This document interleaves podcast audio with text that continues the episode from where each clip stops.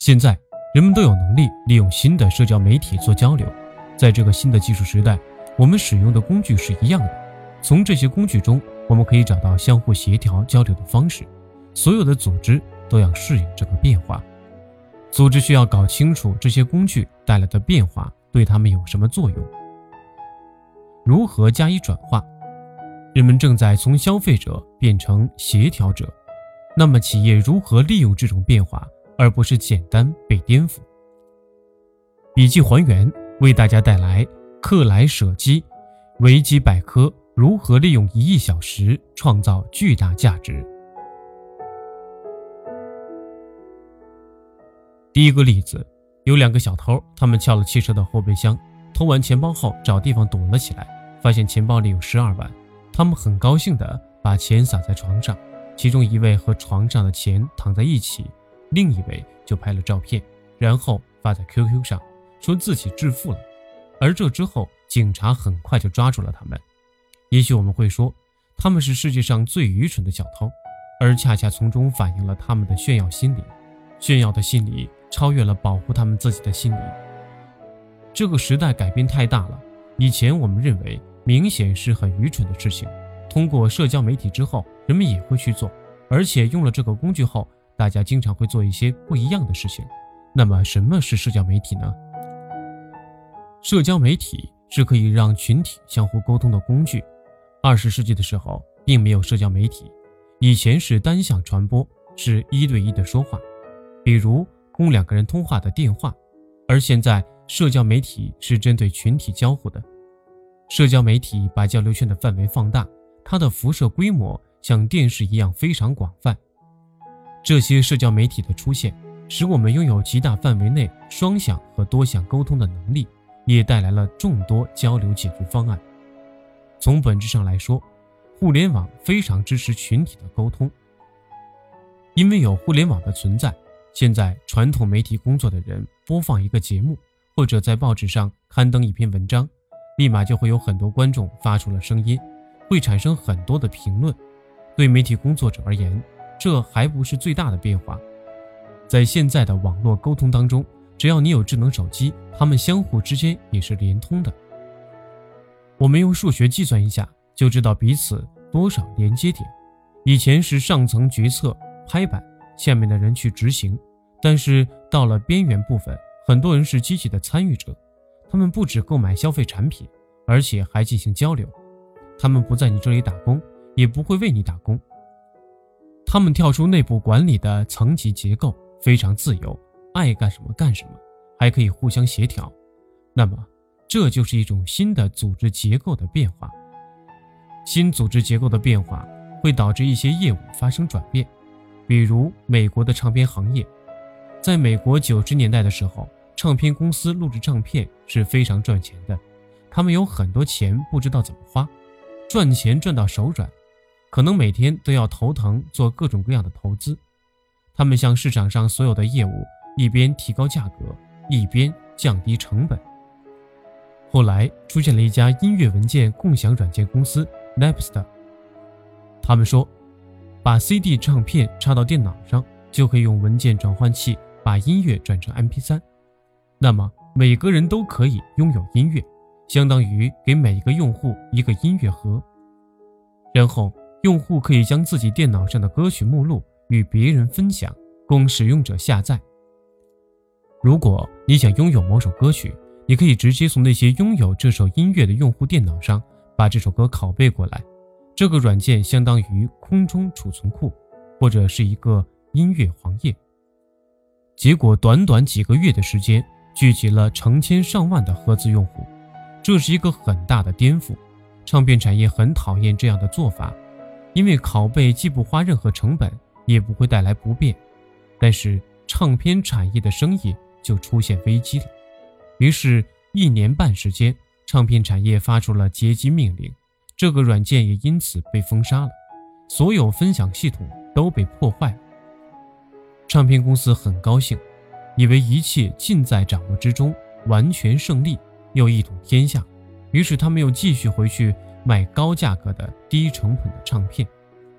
结果没有想到，后面发生了这类软件公司井喷的现象，出现了各种各样的公司，他们建立在这个理念之上，而且消费音乐的人们都表达了这个愿望，人们想控制自己的音乐，于是这种公司秉承了 Next 的这种精神，像雨后春笋般层出不穷。唱片公司虽然获胜了，但还是出现了失控。软件所代表的技术和故事打败了对方，因为人们都不想买 CD 来听音乐。人们都知道，唱片公司到录音棚录制的时候，只有三首左右的歌曲属于精华部分，其他歌曲都是填充。但是都一并把所有歌曲放到 CD 里，其实最后也许只是卖了三首好歌。Next 的模式。让很多人认为 CD 是很愚蠢的产品，一旦人们产生了这样的意识，就回不了头了。所以，打败音乐垄断的原因是一个故事。一旦很多公司看到了这种趋势，不管是潘多拉音乐还是 iPod，一旦这些组织看到用户到底需要什么，那些唱片公司就不可能改变。技术改变了音乐产业的格局，这是一个社会的变革。社会变革和社会技术革新一向是一同到来。当人们了解到这个需求的时候，整个行业都变好了。人们经常低估自己的价值。早期的因特网非常小，可以用一张纸画出所有的机器，但它依然是互联网。当时的计算机很大，它的处理能力比我们的手机小得多。互联网刚建立的时候，人们不知道怎么使用它，他们问自己。我们现在有了网络，要创建什么样的工具？当时第一个想到的是人们想用其他的电脑资源，所以出现了第一个程序，就是帮助人们连接到其他电脑。第二个想法是用户想要接触到其他电脑里面的东西，所以出现了新的连接技术。当人们了解这样的做法不一定那么顺利和成功，而且在别的计算机里的东西。不一定对自己有用，然后就发明了电子邮件。电子邮件出现不是在原来的计划之中，但是因特网的流量百分之七十用在这里。结果，早期最有价值的东西不是储存器和处理器，而是它的使用者。他们想到电子网络应用的时候，每次都想到接触其他的数据、其他的人、其他人的东西。随着时间的推移，这点变得越来越重要。这样的情况今天还在持续。随着互联网的扩张，搜索、电子商务、微博、微信等等这些应用都在改变人们的行为。人们会看到这些工具技术确实在改变人的行为。不要过高的估计数据的价值，不要低估使用者的价值。差不多十年以前，CBA。是美国地方的一个药店连锁，他们要开始销售一种一次性的录像机，每台费用折合人民币不到两百元。虽然是一次性的，但也可以再次使用。这种摄像机可以拍录像，然后把它下载出来。CBA 可以把图像部分刻盘给你，然后再次回收一次性录像机，然后再卖给其他人。这样的营销行为。可以降低每个单独使用者的成本，所以售卖价格低。在二零一二年，有一个叫“看不见的孩子”的组织，他们要传播一段 Connie 二零一二的视频。这段视频只出现在视频分享网站，而没有出现在其他地方。这是一个被分享最广的视频，有一亿人看过。在视频当中，他们靠视频打动观众，在视频里。告诉大家如何去分享这个视频，从而可以不用一分钟的时间就可以把视频发给其他人，让他们可以看到这个组织是如何扩散的呢？是怎么迅速吸引一亿观看者呢？这不像随意系统的扩散，它比平均扩张速度快很多。快速扩散的秘诀是，有的时候是在一个网络密集的地方分享和传播，然后。又跳到另外一个网络，这关键在于你是不是处于协同的团队和组织，从而进行信息的快速传播和放大。冰桶挑战也是一个很好玩的例子，一下子就成为世界级的现象。不同的是 c o n n y 二零一二是事先没有想到如此成功，而冰桶挑战一开始由名人来做愚蠢的事情，所以一下子吸引了眼球，然后快速的传递信息，通过网站迅速在全球扩散了影响。人们有能力用他们自己的自由时间做一个大范围群体的事情。那么，我们来介绍一下认知盈余。我想用一个美国的例子，让大家可以普遍了解。在二零零九年，我需要找到一种方法进行测量，测量一个组织方面的能力。我们找到了维基百科，这是全球最大的群体合作项目。我当时看到它的时候。它集合了一亿小时的自由时间，这是一个庞大的数据，涉及到大量的消费者的行为。也就是说，维基百科占据了群体一亿小时的时间。如果和全世界盈余时间相比，比如跟电视对比，因为这是在每个国家最占用大众盈余时间的地方，电视机所占用的休闲时间，每年在美国。有两千亿小时。从图形来表示，维基百科只是占到了电视机的小小的方块、小小的片段。也就是说，维基百科的情况是，每隔一个周末，有人做一点点维基百科的编录工作，其他时间都在看电视。无论在美国还是在全球其他地方，电视机占用休闲时间太多太多了。如果我们好好利用，是可以产生很大价值的。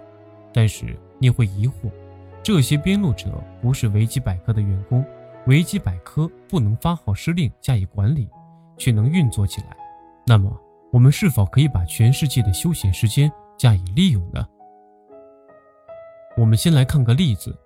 刚开始，中国这个词条的解释就寥寥几行，而且含糊其辞。现在。关于中国的词条解释，信息量非常大，而且分章节，从各个方面介绍中国。原来寥寥几行的词条如何演变成这样丰富？我们可以发现，这些词条有三千多人进行编译过，共编译了八千多次。但是大多数人编辑不到三次，有些人只是加进来一点解释，然后再有一些人整合编辑。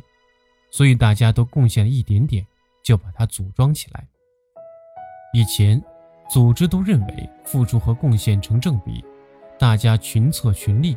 但是在维基百科上，我们看到非常失衡，很多人是非常小的贡献，但也许一个人贡献了绝大部分的价值。有一个搭乐高积木的人，他用乐高搭了个泰姬陵的模型。包括前面水池的倒影，这个模型花费了很多精力。其实这不是他的本职工作，而是他的爱好，而且他还搭了非常多次。乐高公司自己也搭了，但是效果还不如这个业余爱好者的好看。他的动机在哪里？是爱好，他愿意发挥自己的特长，还有休闲的时间，他愿意去做一些力所能及的事情。而且是自己擅长和有成就感的事情。当我们做完一件事之后，别人会不会崇拜我？是否可以跟大家分享更多成果？这就是社会的激励。乐高最早不想让用户自己去搭积木，他们觉得应该由他们出各种版本，他们说了算。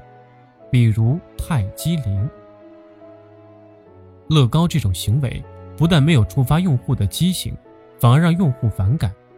过了几年，乐高调整自己的战略，只把积木卖给用户，只卖积木不卖模型。他们开始欣赏用户的聪明才智，不再跟用户斗争了。用户自己爱搭什么就搭什么。后来，用户还拍出了乐高电影，彼此之间还相互交流。乐高不再和用户斗，用户的激情反而被激发了。很多爱好者建立了积木百科，买更多的积木，而这样对乐高也是好事情。乐高学到了什么？乐高学到了音乐产业出现的状况，唱片行业并没有做出像乐高所做的选择，也没有提供用户想要的东西，而乐高不再与用户对抗，而是合作。一九七零年，人们刚做这方面研究的时候，就注意到工作和玩耍之间的差别。有个大学研究者，他说：“我们提供积木和图样给大家，然后告诉大家有很多种拼的方法。大家有了这些图，就知道怎么拼图案。我们做的第一个测试时，看大家半个小时之内可以拼出多少形状，拼出怎样的图形。虽然他说这是试验，但并没有说实话。他跟学生说了要求之后，告诉学生他现在要到其他房间去输入一些数据，然后半小时后回来。他到了隔壁，通过单面玻璃进行观察。他看到这些学生在不断的拼积木，然后他又再叫另外一群学生过来，告诉他们看谁能更快的拼出形状，每次拼出多少。就会给一定的金钱数目，然后他又消失了。到了隔壁进行偷偷的观察，这些学生在感觉拿到一定奖励之后就没有兴趣去拼了。这时我们会发现，学生在没有拿到任何报酬前的拼图很有动力，但是收到关于可以收到金钱的承诺之后，他们就没有兴趣和动力去拼了。如果你为人们喜欢做的事情付费，那么人们喜欢它的程度就会下降。如果这不是一个老师的实验，而是在企业出现的，为什么企业有的时候会用小额象征性的方式来奖励员工？这里要表达的观点是，有的时候你对员工做的事情，甚至破坏了原来的体系。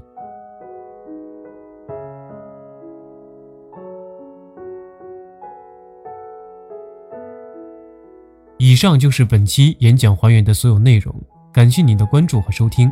获取更多实用内容，欢迎关注笔记侠微信公众账号。同时，你也可以搜索 QQ 群二五五二四五三二五来和我们联系互动。我们下期再见。